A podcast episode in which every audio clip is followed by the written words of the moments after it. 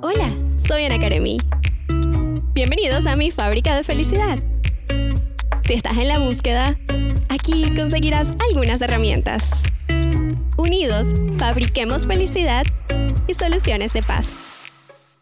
Feliz miércoles, bienvenidos un nuevo episodio de Fábrica de Felicidad. Aquí está su servidora Ana Karemi. Feliz de que una nueva semana nos podamos conseguir, nos podamos escuchar a través de Avila Radio en vivo a las 6 de la tarde cada miércoles, pero también cada episodio queda guardado a través de mi podcast en Apple Podcasts, Google Podcasts, Spotify y a través de YouTube todos los videos para que conozcas, no solamente escuches a nuestros invitados y además de las historias que traen, que siempre son muy inspiradoras y vienen a enseñarnos herramientas para fabricar felicidad.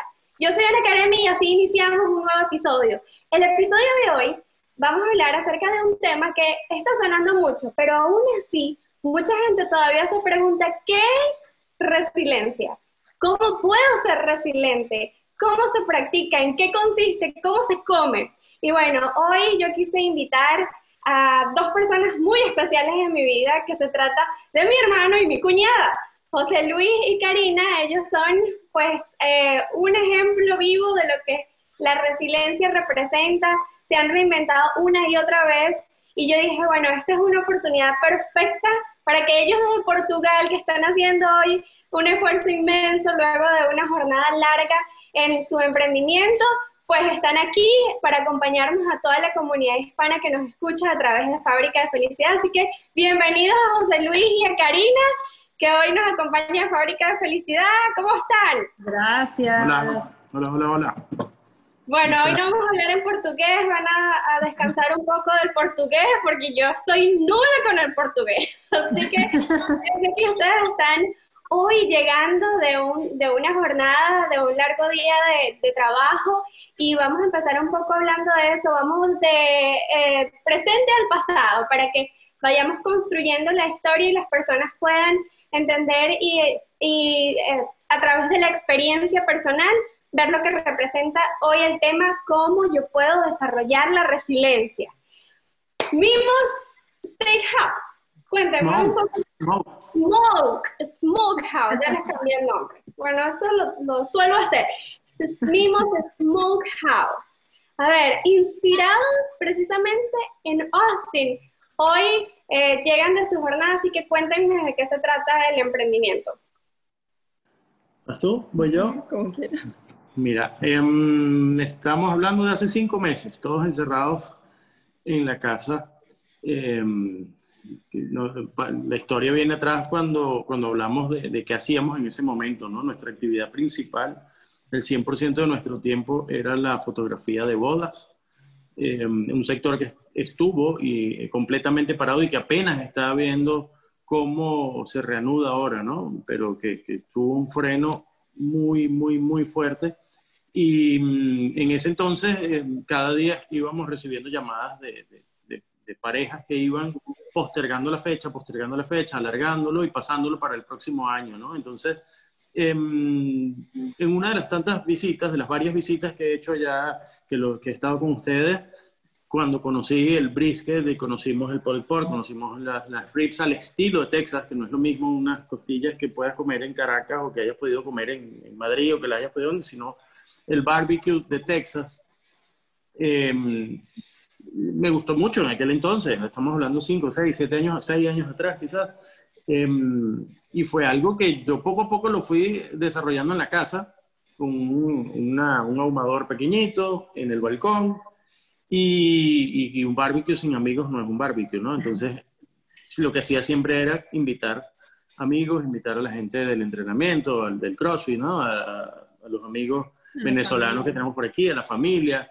Y digamos que de alguna manera había cierto seguimiento de eso, ¿no? Cierta fanaticada de, de cómo quedaba esa carne, del, del, del, misterio que hay detrás de las horas de, de hacerla, de cómo hacerla, ¿no? Y, y, que es algo que es muy de allá. Eh, YouTube me puso al alcance mucho de ese aprendizaje para aprender de, de quiénes son allá los, los los líderes y, quienes están al frente de toda esa situación, de toda esa, de toda esa cultura, de esa religión, como me llegaron a decir aquí unos americanos que nos visitaron, que eso para nosotros allá es una religión y que agradecen mucho que lo estemos haciendo por aquí. Em, resulta que en cuarentena, totalmente parados con, el, con, con, toda esta situación, em, uno de los amigos a través del chat de, del entrenamiento dijo, ¿y por qué no haces aquella carne que hiciste tu cumpleaños el año pasado? Y ellos, ellos lo llaman así, ¿no? Como la carne, o sea, no, sin entender el concepto barbecue, Texas, etc. Yo los invité a mi casa a comer un puerco que, que se deshilachaba muy fácil. Eso es todo lo que en su cabeza había, ¿no? No el concepto del barbecue, etc. Em, bueno, ¿por qué no? Eh, la ciudad en cuarentena, uno podía salir con mucha cautela, específicamente a hacer compras y regresar. Así que me fui a, a, Macro, que allá, no lo hay, pero bueno, entiendes el concepto, ¿no? Macro, un mayorista que estaba cerrado, eh, estaba abierto, perdón, de las pocas cosas que estaba abierta, y llené mi carrito de compras y le tomé una foto del carrito y, le, y en el mismo chat les dije, bueno, ajá, dije, ¿quién es el que va a querer? Eh, antes de llegar a la caja de macro, todo lo que viene en el carrito ya estaba vendido. Entonces, eh, eso fue como que, mira, bueno, vamos a divertirnos, pues total, entre ponernos a ver televisión o, o inventar cosas, vamos a, apostarle al invento, ¿no? Y, y aquello era sencillamente un pasatiempo que al día siguiente se convirtió en, mira, eh, ¿cómo hago para pedir hoy? ¿Cómo que para pedir hoy? Era ayer que estábamos jugando al barbecue. Otra vez, bueno, que otra vez. Y así a la semana siguiente, al día siguiente, eh, más personas, porque entonces, claro, recibían aquello en su casa, se lo llevamos uno a uno a la puerta de su casa, tomaban una foto en Instagram, qué bueno está esto, qué bueno está esto, qué bueno está esto, y al día siguiente aparecía otro diferente, yo soy amigo de ellos, soy primo de ellos, soy vecino de y lo que comenzó con, con, un juego en el balcón, a las dos semanas ya mi pequeño amador se tuvo que transformar en dos. Entonces en uno tenía por en otro tenía brisket, cuando salía el por ponía las costillas, cuando salían las costillas ponía el pollo, y aquello era 24 por 24. Todavía había buenas lluvias y, a veces nos tocó quedarnos abajo del, de, de, una sombrilla que nos llevara el viento. Eh, total que bueno, entre una cosa y otra, aquello fue creciendo poquito a poquito, poquito a poquito. Eh, llegamos a un punto en que los dos amadores ya quedaban pequeños, pero en el balcón no había más espacio. Llegamos a un punto también en que un martes por la tarde sonaba el teléfono como si estuvieses llamando a un restaurante. Eh, yo estoy llamando para pedir tres polet por y dos, ya vaya. Espérate, espérate, espérate, porque eso no es así. Espérate. Nosotros lo hacíamos solo durante los fines de semana porque claro, durante la semana también manteníamos la parte de la fotografía de bodas, incluso en nuestro canal de YouTube hacíamos videos de recomendaciones para los novios, para mantener un poquito activa eh, nuestra, nuestra conversación con los novios, que es lo que normalmente nosotros hacemos en una temporada normal de, de bodas. Sin embargo, bueno, lo que hacemos era eso, dividíamos los fines de semana para hacer la parte de, de las carnes ahumadas y durante la semana, pues todo lo que era videos y fotos y bodas y mantener el contacto con los novios y, darles apoyo también porque ellos también pues la están pasando mal posponiendo su, su gran día. Y... Hicimos los videos de YouTube, hicimos el, el, bueno, emprendimos también y estamos en eso también con, con ustedes allá con, el, con la academia. Eh, y, y, fue en ese momento de crisis dejar todas las semillas posibles para ver cuál germinar. Yo tengo una frase aprendida que no es mía, ¿no? Que el 100% de las flores viene del 1% de la semilla. Y, y, es nuestra responsabilidad sembrarlas, todas las que fuesen posibles, eh, para ver qué es lo que va a germinar. Y, y, en un momento de crisis, eh, sencillamente es acción. Acción que desemboque un resultado. Acción que nos dé algo que se convierta en, en un resultado a, ver, no sabemos. claro, hay algo que yo em, siempre a través de Fábrica de Felicidad le pongo mucho énfasis y es uno de los propósitos principales por los que yo hago este tipo de contenido, es lo importante del desarrollo personal, del crecimiento personal, porque sí, es verdad, sale la oportunidad, uno siembra, pero todo eso se recoge es en base a la persona que también está detrás de esa oportunidad, porque a veces las oportunidades se presentan y requiere de un desarrollo personal, de una persona, de, de las manos que tomen acción para poder sacar provecho y poder sacar esa cosecha de esas siembras que se hicieron. Entonces, ¿por qué empiezo de atrás para adelante? Porque obviamente dicen, bueno, sí, salió la oportunidad, se, em, salió, hicieron un comentario, tomé la palabra, empecé a hacer experimentos, lo tomé como un hobby, pero para llegar a ese momento en el que las cosas salen porque han salido fluidas, porque han, han salido de alguna manera, wow, ¿cómo es que creció tanto de repente? Realmente no, es como el bambú, ¿no? Que el bambú siempre, pongo la, la historia de que el bambú crece primero hacia adentro y pareciera que no pasa nada, pero de repente cuando empieza a agarrar tierra crece a una velocidad muy fuerte. Entonces, cuando pasa esto de, de, de un emprendimiento que crece a tan velocidad tan rápida, hay algo detrás de eso.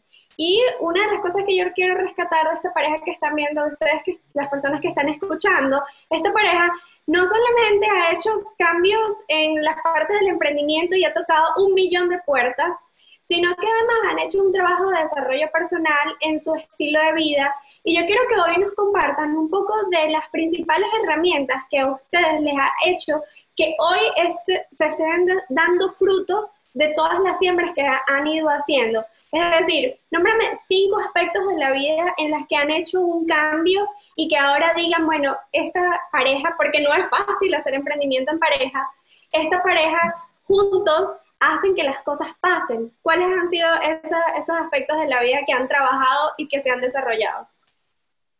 Mira, en 15 años es mucho lo que se aprende. Cinco es poco. cinco motivos es poco. Cinco motivos, sí, cinco aspectos Fíjate que, mm, primero no somos la persona que éramos hace 15 años, seguramente no, no somos la persona que éramos el año pasado. Yo estoy seguro que no somos la las personas que comenzaron este 2020, así como muchos alrededor del mundo que están viviendo un proceso de, transformación. Em, ahora, entre esas cosas probablemente que motiven, em, hubo algo en el proceso migratorio Mm, que, de una manera u otra te obliga a, transformarte, no solamente en, la parte psicológica, sino en lo físico, en lo, mental, lo espiritual. Es un conjunto de cosas que, mm, que cuando me emigras, tú sabes que las cosas se van a poner más difíciles. Em, quieras o no aceptarlo, tú lo sabes. Y, y, eso solo significa hacerte más fuerte, la necesidad de hacerte más fuerte. Eh, cuando sabes que nada va a ser más fácil de aquí en adelante, eh, entender que te necesitas eh, mejorar en, en, las áreas que, que, lo requieren. que lo requieren. Yo creo que eso es lo principal. Y, y trabajar en eso cada día, trabajar, dar, dar, lo mejor posible que tú puedes en cualquiera de los aspectos. Y eso, eso por ejemplo, con el tema de, de este emprendimiento, cuando nosotros salimos a hacer los 10 primeros sándwiches, o sándwich, o sándwich, como se dice en portugués, Em, no estábamos viendo el restaurante que tenemos, que, tenemos ahorita, estábamos viendo cómo podíamos hacer los 10 mejores sándwiches que nunca antes se hubiesen hecho. Y al día siguiente, cuando tuvimos que hacer 20, mm, tampoco había idea de un restaurante. Em, ahora, no había una idea, pero sí había un sueño, que es muy, muy, muy, muy diferente. Y cuando tú sueñas y sueñas en voz alta, Em, nosotros en la primera encomienda que hicimos, improvisando completamente, hicimos una carta en una hoja de papel bond, tamaño carta, que decía, eh, que resumía lo que era el barbecue en Texas. Estoy hablando de un par de párrafos. Y, y en esa misma carta decía que em, gracias por formar parte de este sueño y que algún día cuando abriésemos nuestro restaurante estarían invitados y recibirían en nuestro, en, honor a este primer apoyo, em, y esto lo estoy contando muy lento porque al recordarlo, ¿verdad? Que se me... Se arruga el corazón.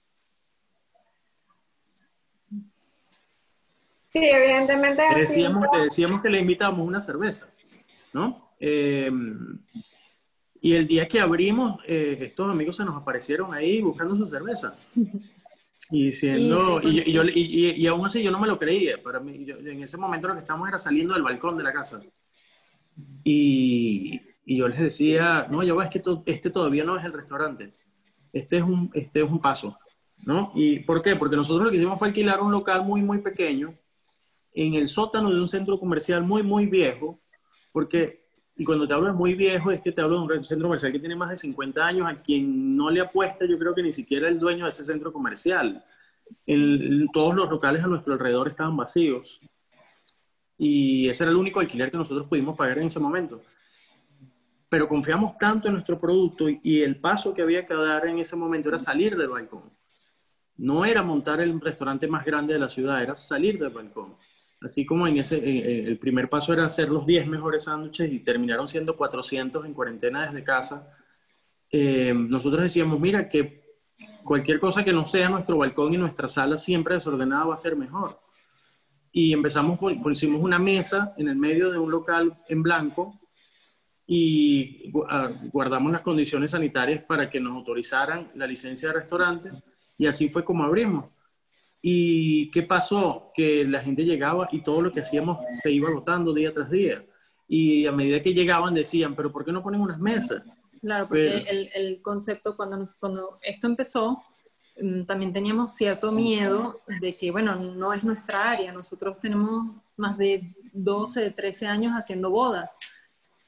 La parte de restaurantes para nosotros era completamente nueva y, y yo, yo personalmente tenía muchísimo miedo de decir, bueno, ¿sabes qué? Vamos a poner aquí cinco mesitas y vamos atendiendo porque pues no sabíamos de eso. Entonces nuestro concepto empezó con el, el takeaway y el delivery. O sea, eh, era eso lo que nosotros íbamos a hacer en un inicio porque vamos a ir probando el mercado y bueno, y con ese miedo que, que al final siempre te aborda. Este, te lances con el proyecto que te lances, siempre hay un miedo ahí presente. Eh, José, que es un poquito más valiente que yo, siempre quiso poner mesas, yo le decía, oye, pero vamos poco a poco porque me da miedo, no sabemos y tal. Y al final no duramos ni un mes con, con, el tema del delivery, o sea, empezó, empezó a... Que seguimos teniendo, lo seguimos teniendo en los envíos y estamos en Uber. Hoy por hoy estamos en el Top Hits que, llaman, que llama Uber de la ciudad en el que tienes que tener ciertos estándares de calidad para permanecer a ese, a ese club de, de, excelencia dentro de Uber, que es no pedidos eh, erróneos, eh, índice de estar de alta. Eh, son cinco aspectos que Y al final es lo que, es lo que, un poquito el tema que tú estabas tocando, o sea, al final uno se atreve un poquito con, con, con, lo digo con la boca pequeña, ¿no? Uno se atreve a lanzarse y después de que te lanzas y ves que eres capaz y que lo puedes hacer, entonces, bueno, ¿sabes qué? Vamos a, vamos a hacerlo un poquito mejor y cada vez un poquito mejor y cada vez le metemos un poquito más de cosas, un poquito más de, de, bueno, de presupuesto dentro de lo que se puede y una cosa te va llevando a la otra. O sea, siempre el cambio viene también un poquito de la situación. O sea, uno puede estar dispuesto a cambiar y lo vas intentando, pero siempre como que la situación te va ayudando a guiarte y a direccionarte hacia dónde tienes que ir. Y, bueno, creo que también Sí, hay dos, formas, hay dos formas en las que nosotros cuando trabajamos y hablamos de, transformación, hay dos formas, ¿no? Que la vida te, te pone en la situación de que tienes que hacerlo o que uno lo decide, ¿no? De alguna manera las circunstancias que vive el mundo nos ha puesto al mundo completo a a, reestructurar, ¿no? Lo que parecía, lo que funcionaba, ya nada funciona, ya todo cambió y, nos ha puesto en la situación en la que ahora qué. Y entonces en ese ahora que ustedes toman acción y las cosas salen y funcionan y las cosas empiezan a fluir y todo empieza como en estos días estaba comentando en mis redes sociales que mi primer libro que leí fue El alquimista y eso se me quedó aquí grabado. Y hablaba la leyenda personal. Y es cuando tú sigues tu leyenda personal, entonces todo el mundo conspira para que todo salga. Y de alguna manera ustedes están haciendo las cosas, tomando acción, tomando acción, y las cosas conspiran, el mundo conspira para que se les dé todas las herramientas para que las cosas funcionen. Pero me refiero, quiero ir un poco más allá del emprendimiento porque me encanta conversar acerca de, del resultado material, físico, visible, que vamos a poner las fotos para que las personas puedan ver el, restaurante, cómo comenzó, cómo avanzó. Pero quiero hablar un poco, un poco más allá de, ahora sí, ¿qué, ¿qué ha representado esa palabra resiliencia para ustedes? Porque realmente cómo es que se desarrolla. Hay una receta mágica, hay una forma, una técnica, hay un método, porque si es cierto, si el camino los ha llevado, pero hay una actitud de plomo, hay una actitud de guerrero, hay una actitud de vamos hacia adelante que han desarrollado, pero eso depende mucho de lo que uno tiene aquí adentro. Entonces, ¿qué es lo que han puesto en su cabeza para desarrollar esa resiliencia? Eh, ¿Sabes, que esa palabra resiliencia, eh, no sé si es que está de moda o es que yo la vine a conocer a esta altura, de moda hace un par de años quizás, ¿no? El, o, es que ha llegado a nuestra vida. Em, y, más aún estos últimos meses, porque varias personas la han utilizado, y, lo agradezco, ¿no? Para referirse, para referirse a nosotros y nos dicen directamente eh, que, somos ejemplos de resiliencia. Ah, yo tuve que investigarlo a ciencia cierta para ver qué exactamente es lo que yo tenía la idea, una noción, ¿no? De eso, de procesos de transformación, de cambio, de aceptar, eh, pero nunca lo había visto como, es, como cuando tú adelgazas y haces una dieta y no sabes cómo se llama la dieta y después te enteras que era la dieta, qué sé yo, ¿no? La que te puso el nutricionista que tenía un nombre. Es más o menos así, que, que sencillamente, no sé, estuvo, o ha estado presente en nosotros en, aceptar las cosas, en no sentirnos abrumados, no sentirnos ahogados, Em, a pesar de las circunstancias, a pesar del, mal tiempo, a pesar de... Eh, es un poco lidiar con eso. Yo no sé si es un tema, hay, hay, hay, una parte con, con el entrenamiento, y hablo desde mi punto de vista, eh, yo, entreno CrossFit seis veces a la semana y, y, y, el CrossFit tiene quien lo ama y quien lo odia. Yo soy de los que lo ama. Em, y más allá del aspecto físico, el entrenamiento cuando es consistente, cuando es constante, cuando es día tras día, tras día, tras día y lo, y lo visualizas como desafíos individuales, tú entras a una hora y sales a una hora específica y tu compromiso es hacer lo mejor posible, hacerlo bien en el determinado tiempo y acabarlo lo más rápido posible. Entonces, esa teoría yo, de alguna manera me la he trasladado, no las he trasladado a, a nuestra relación, a nuestro día a día y, es eso, cada vez que te aparece un problema enfrente, es sencillamente de ver cómo lo ataco, cómo lo enfrento. De, tú trazas una estrategia y lo entiendes como algo transitorio. No importa cuánto duela, cuánto cueste, cuán difícil parezca, enfréntalo, hazlo, se va a pasar. O sea, y solo depende de ti cambiar esa situación. O sea, mm, dentro de la, de la parte de la cuarentena, yo personalmente tuve un par de momentos que, me sentía agobiada, ya que tú mencionabas la parte de la, palabra agobiada. Eh, sí, las situaciones pueden agobiarte, pero está en ti cambiarlo, o sea, y buscar la manera, informarte, investigar, eh, apoyarte en tu pareja, apoyarte en tu familia, en la gente que te quiere, preguntar, mira, ¿qué les parece si hago esto? Usted, porque no hay persona más sincera que la que tú tienes al lado, o sea, tu familia o tu esposo o tu esposa, nadie va a ser más sincero que eso. Entonces, fue algo que, que, que bueno, que nos pasó, que yo, yo me agobié un, poqui, un poquito sinceramente con la parte de la cuarentena. Este, trabajar desde casa un mini restaurante no era tampoco fácil porque, bueno, por supuesto la cocina estaba siempre invadida con cosas de, de, mimos, que en ese momento no era mimos, en ese momento era, era, era... era una situación que nos llevó ahí y, bueno, la estábamos aprendiendo y disfrutando, investigando, pero tenía sus partes en las que, pues sí, te agobia y, te hace dudarlo. Pero yo en esta, en esta, en esta parte el crédito se lo doy completamente a José Luis porque si no hubiera sido por el empuje que él tiene, que también eso va un poquito con la personalidad, o sea, hay personas que se agobian como yo y hay personas que empujan como él, entonces es como un poquito complementarse, pues yo creo que uno siempre tiene que buscar a alguien o apoyarse en las personas que, que creen en ti y eso también ayuda muchísimo en la, en la resiliencia, o sea, tú puedes, vamos a hacerlo, mira, esta es la manera, vamos a investigar, si se puede, tranquila, ¿sabes? Y, por ahí, bueno, una cosa continúa y digo lo mismo, una cosa lleva a la otra y aquí estamos. Hay, hay, un tema que es súper fuerte y, mucha, la mayoría de la gente le tiene miedo. Le, no quiere hablar, les creen que es algo de mal augurio, no lo sé explicar. Pero a mí, a mí me encanta hablarlo y me encanta pensarlo y me encanta asimilarlo. Y es el tema de la muerte. Cuando tú entiendes y asimilas que de todas maneras te vas a morir, hagas lo que hagas, no importa cuánto te esfuerces ni cuánto te quedes dormido, hagas lo que hagas, te vas a morir y lo, y lo entiendas. Si te equivocas, igual en algún momento te vas a morir. si lo haces bien y triunfas, en algún momento también te vas a morir. Y, hay gente que le tiene miedo a esa palabra o que le tiene miedo a hablar del tema. ¿no? La, muerte nos hace estar vivos, la muerte en, eh, asimilarla y decir, gracias a Dios estoy vivo, gracias a Dios hoy me puedo levantar.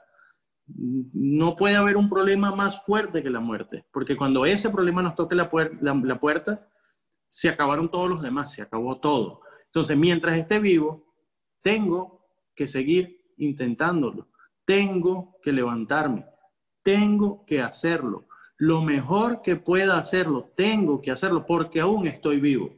Porque un día no lo voy a estar. Y, y ese es uno de los mayores, si quisiera analizarlo, me pediste cinco cosas, yo creo que esa sería la número una, la número uno siempre.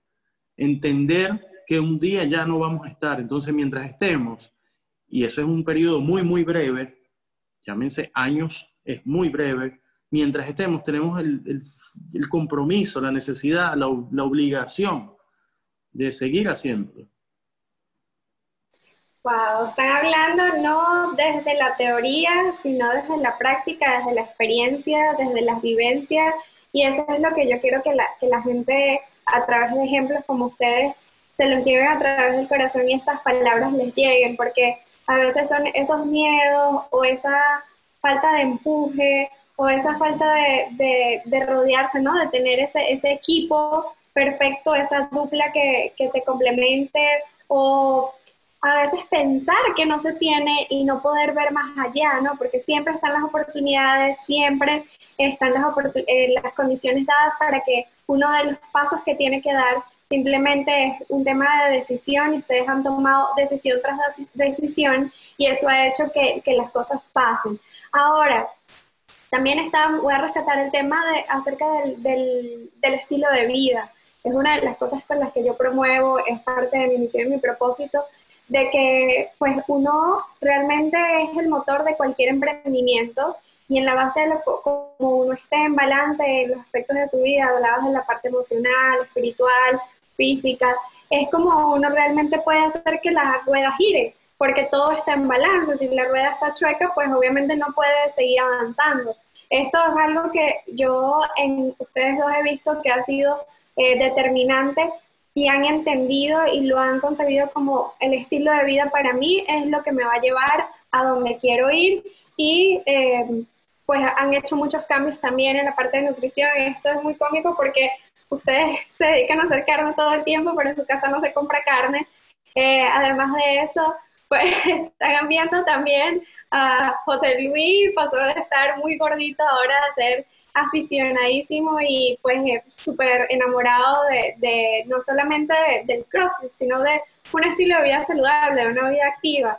Eh, todo eso ha ido sumando. También el hecho de que tienen hábitos de, de la lectura, tienen hábitos de también veo que además que salen de esa, de esa semana que trabajan y trabajan y trabajan, tienen sus espacios de esparcimiento, tienen sus espacios de que este es el momento de que nos vamos a entretener, de que nos vamos a, a, disfrutar, vamos a dedicar el tiempo a otras cosas. Entonces, rescatar todo esto y decirles que al final fabricar felicidad es un combo de muchas cosas, es a través de su ejemplo, yo voy a compartir sus redes sociales para que la gente los vea. Yo voy a compartir las fotos para que gente, la gente vea y se inspire con historias como estas, porque requiere de, de valentía. Y la valentía, si no se trae, porque Karina dice, bueno, es que él, yo le digo la fortaleza más a él en eso, ese es su fuerte, pero sí es evidente que es un músculo que se va desarrollando y tú lo has ido desarrollando junto con él y te has convertido tan valiente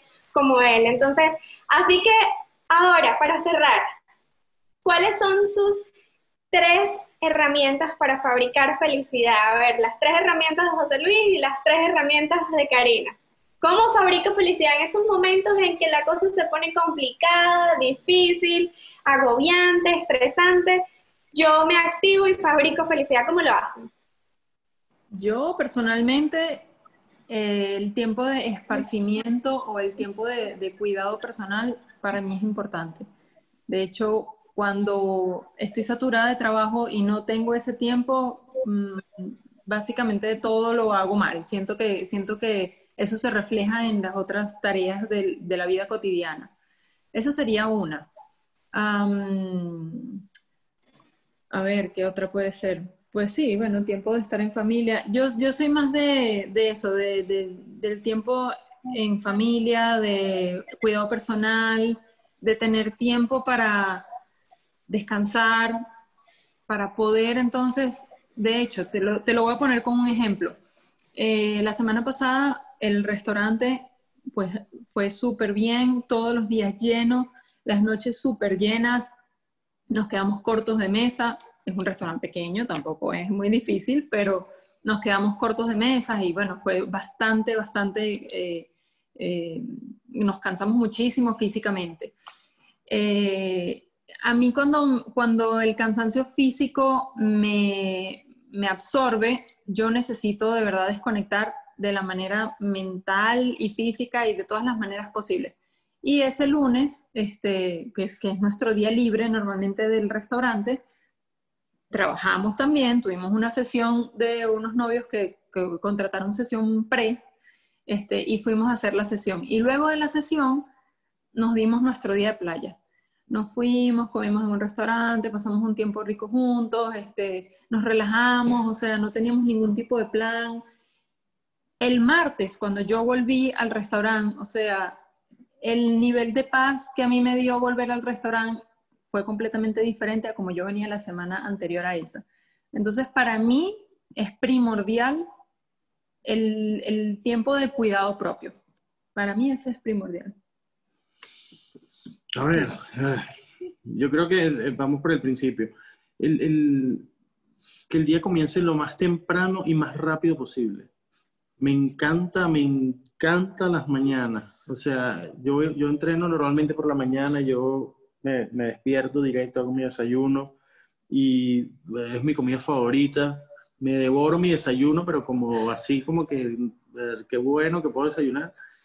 Hago mi tiempo de, de, la digestión hasta, hasta el entrenamiento y, y, el camino de mi casa al, a la box es ese sol que, que, tienes que cerrar los ojos porque te, se te viene de frente al vidrio uf, es brutal para, no sé, para sentirte como que ya gané, o sea, ya llevo un paso al frente.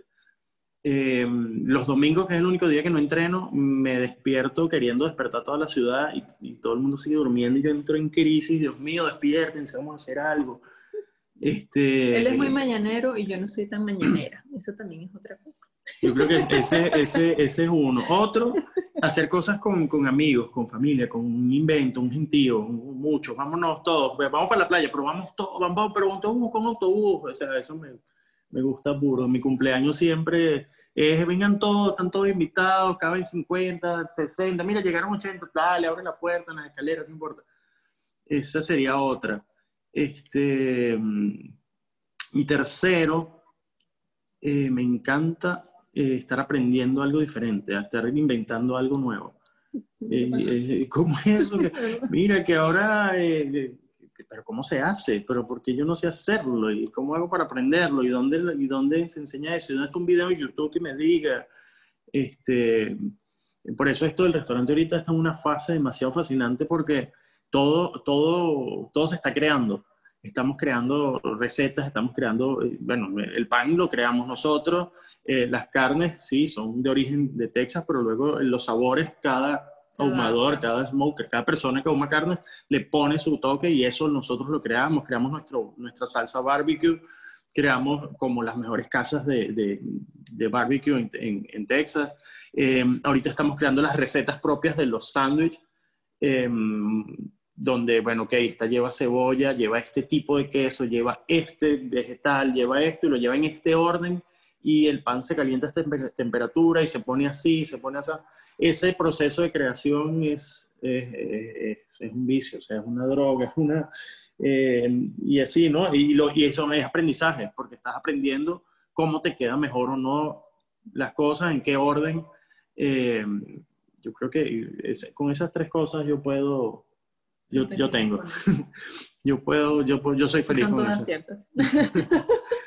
que la verdad, es muy inspirador que podamos contar, con ustedes aquí, la comunidad de Ávila Radio y la comunidad de, de podcast de Fábrica de Felicidad son hispanos, en su mayoría igual soñadores fuera de su país, inmigrantes, y quise de alguna manera traerles este regalo para que a través de esa experiencia personal que ah, se permitieron unas palabras quebradas por esas fibras emocionales que se tocaron y que hablar desde el corazón y hablar desde algo que está tan reciente, tan fresco, ¿no? Que pareciera que han pasado años desde que se abrió el restaurante y, y, todo ha surgido de la manera que ha surgido.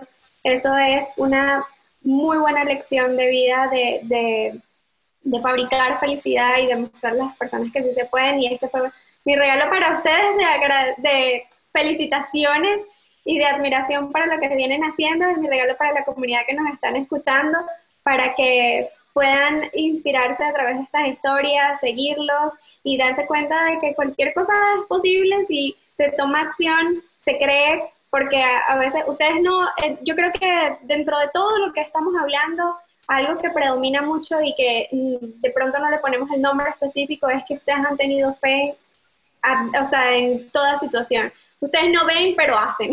Ustedes saben que las cosas van a pasar, pero siguen haciendo y siguen haciendo.